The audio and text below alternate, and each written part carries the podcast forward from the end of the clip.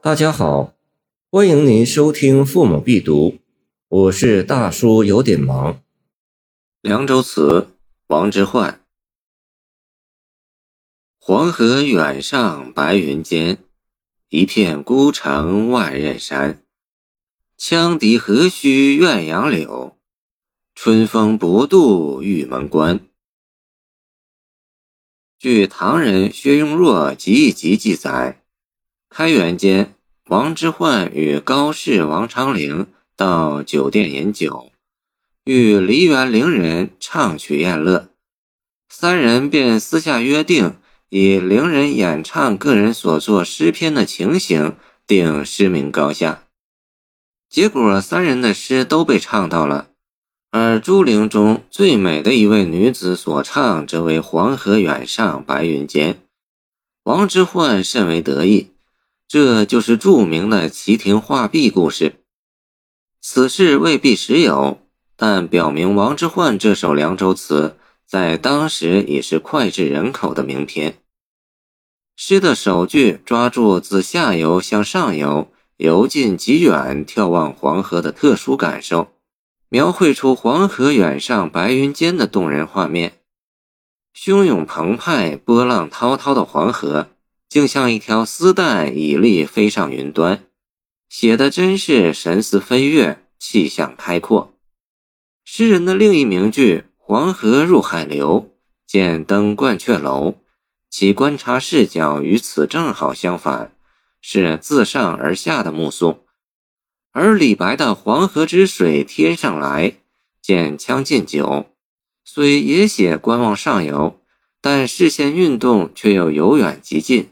与此句不同，“黄河入海流”和“黄河之水天上来”，同是着意渲染黄河一泻千里的气派，表现的是动态美；而“黄河远上白云间”方向与河的流向相反，意在突出其源远流长的险远仪态，表现的是一种静态美，同时展示了边地广袤壮阔的风光。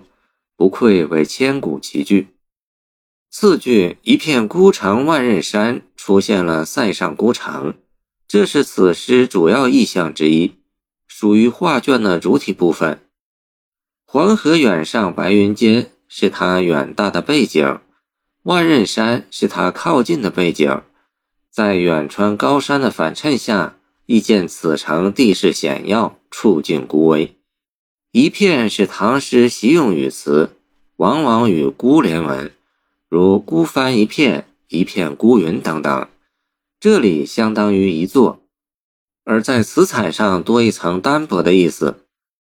这样一座漠北孤城，当然不是居民点，而是戍边的堡垒，同时暗示读者诗中有征夫在。孤城作为古典诗歌语汇，具有特定含义。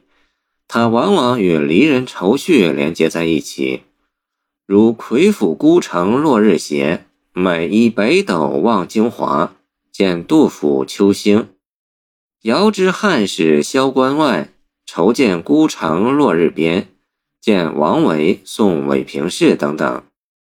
第二句孤城意象先行引入，为下两句进一步刻画征夫的心理做好了准备。诗起于写山川的雄阔苍凉，常以戍守者处境的孤危。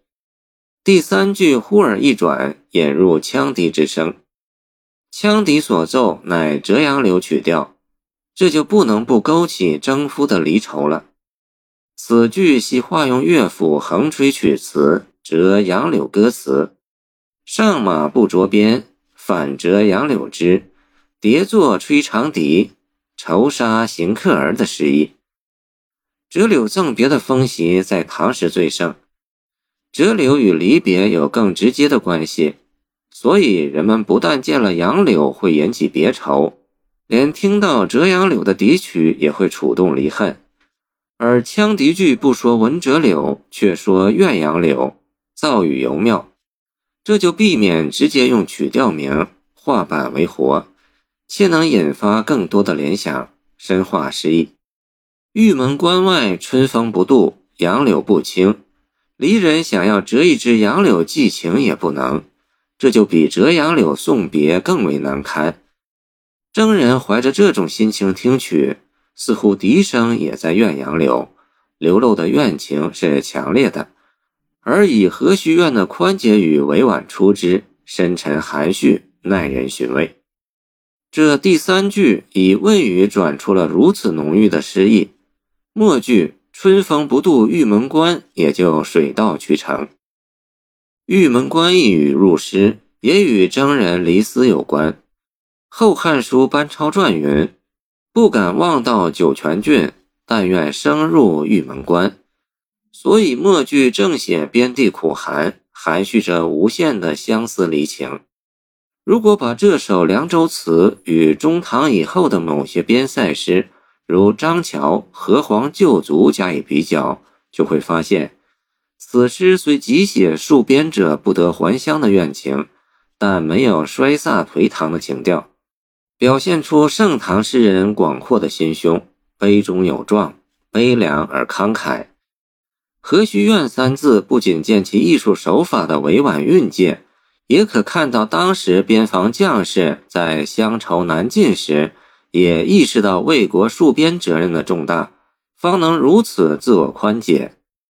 正因为凉州词情调悲而不失其壮，所以能成为唐音的典型代表。谢谢您的收听，欢迎您继续收听我们的后续节目。如果你喜欢我的作品，请关注我吧。